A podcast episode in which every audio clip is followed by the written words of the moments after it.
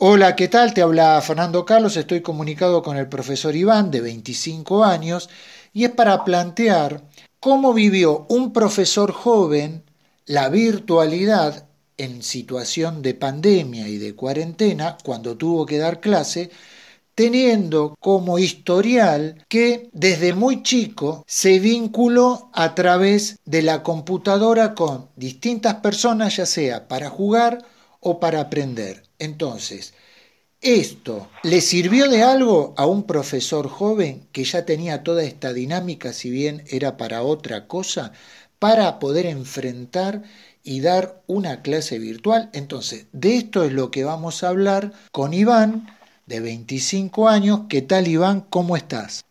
Hola, Fernando. Primero que nada, gracias por invitarme a la entrevista. Así que, bueno, vengo a hablar un poco de cómo fue.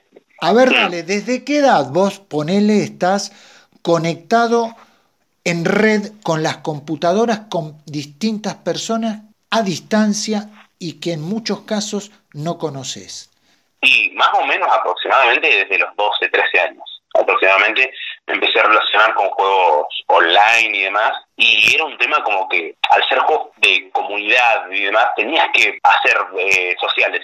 Te terminás acostumbrando porque era por fuerza, si querías jugar realmente, tenías que comunicarte, no te queda otra. Sí, y seguramente muchas veces te habrás comunicado hasta con chicos de tu edad que son de otros países con culturas diferentes.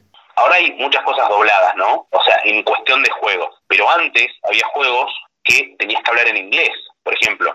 Entonces, eso también, además de ser otra cultura, también tiene que ser otro idioma.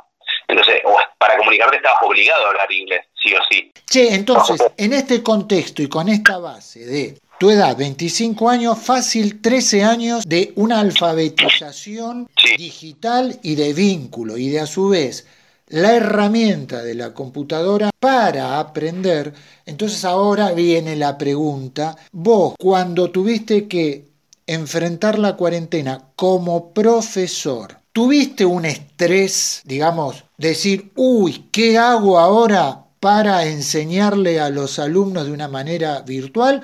¿O es como que te moviste medio como pez en el agua, como se dice vulgarmente? ¿Cómo lo viviste vos la verdad no, no, no presentó mucha dificultad, en realidad, no presentó dificultad. Obviamente que siempre que entras a una plataforma nueva tenés que aprender cosas nuevas, pero bueno, para eso estamos, ¿no? O sea, siempre que, yo creo que siempre está bueno aprender, no importa la edad que tengamos. Entonces, no me resultó para nada eh, difícil y demás, ¿no?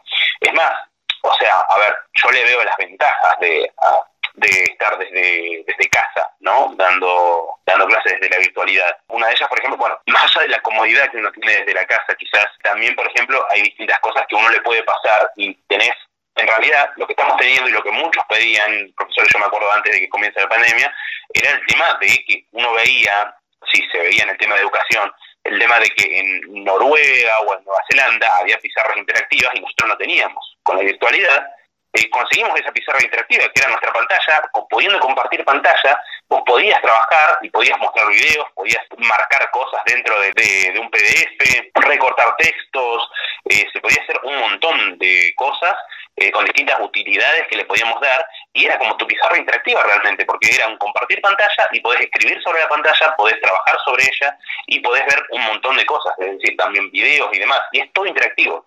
Entonces, más allá de la adaptación, también trae muchas cosas buenas la virtualidad, además de eso. Obviamente también el tema de probar emuladores, distintas cosas, por ejemplo, un ejemplo que doy, ¿no? En la parte de física, en la parte de, de, distintos temas de, por ejemplo, no sé, alguna película y que uno frene en una escena para mostrarle a los chicos eso que quiere remarcar en esa película y demás, ¿no? Entonces...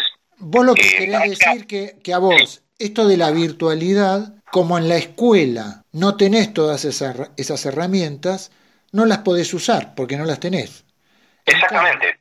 che, y eso es como lo viviste vos como docente, que tenés una, repito, una alfabetización del uso y de la modalidad de vincularte y de aprender a través de la virtualidad. Y ahora viene, ¿cómo viste vos a los alumnos? El tema alumnos también es otro tema. Los alumnos, a ver, hay algo que hay un concepto dentro de la, del tema de la educación virtual y demás, que es los famosos, que seguramente alguno lo habrá escuchado, de los nativos eh, digitales, ¿no?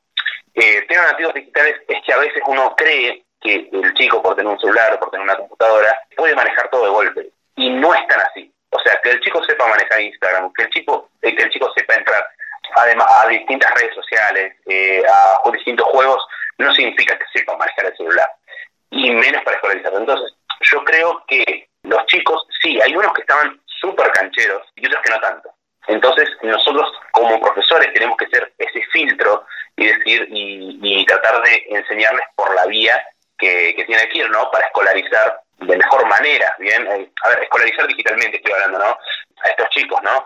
Entonces, podría decir que hay como dos grupos, ¿no? Los que saben manejar muy bien el celular, pero, o tres, los que saben manejar muy bien el celular, pero no saben entrar al Word, no saben mandar un PDF, no saben mandar un mail, los que saben todo eso que dije anteriormente y además lo saben manejar muy bien, y los que les cuesta un poco, ¿no?